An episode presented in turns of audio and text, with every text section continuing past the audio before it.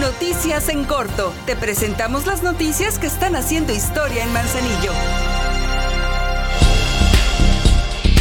Con piezas del periodo romántico, el maestro Gilibeo Urbieta hizo la presentación de un recital de piano dentro de la primera semana de la cultura y las artes que el Ayuntamiento de Manzanillo realiza a través del Instituto Municipal de la Cultura y la Dirección General de Desarrollo Humano. En el auditorio del Centro Cultural Salagua, en esta agenda cultural, el pianista hizo una presentación del romanticismo musical, piezas que han marcado historia en toda la faz de la tierra, evocando a grandes como Frédéric Chopin, Ricardo Castro y a Franz Liszt.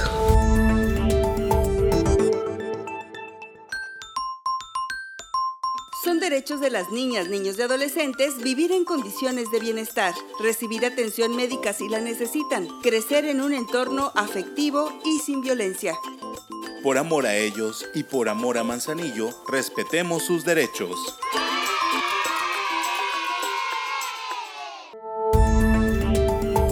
Ayuntamiento de Manzanillo continúa realizando los círculos creativos, estrategia que permite desarrollar en la niñez y la juventud habilidades y mejorar en sus emociones. A través de la Dirección General de Desarrollo Humano, se tuvo una sesión de trabajo escénico con estudiantes de primer grado de la Telesecundaria de Santiago. Consistió en un ejercicio de memoria y realización de un guion para la improvisación. Las y los alumnos plantearon una historia por escrito, la cual, de manera voluntaria, pasaron para realizar su narración pero sin voz, en pantomima, con la finalidad de desarrollar sus habilidades histriónicas y su habilidad de expresión no verbal.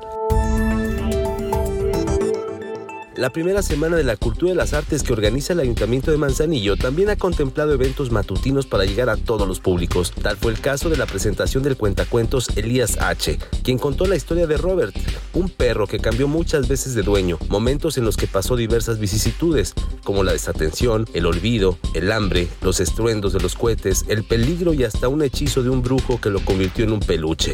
La interacción con el público, no solo infantil, dio a esta sesión una dosis no nada más de entretenimiento, sino de conciencia y respeto para cualquier forma de vida. Estás bien informado del acontecer de nuestro municipio. Trabajamos por amor a Manzanillo y unidos seguimos haciendo historia.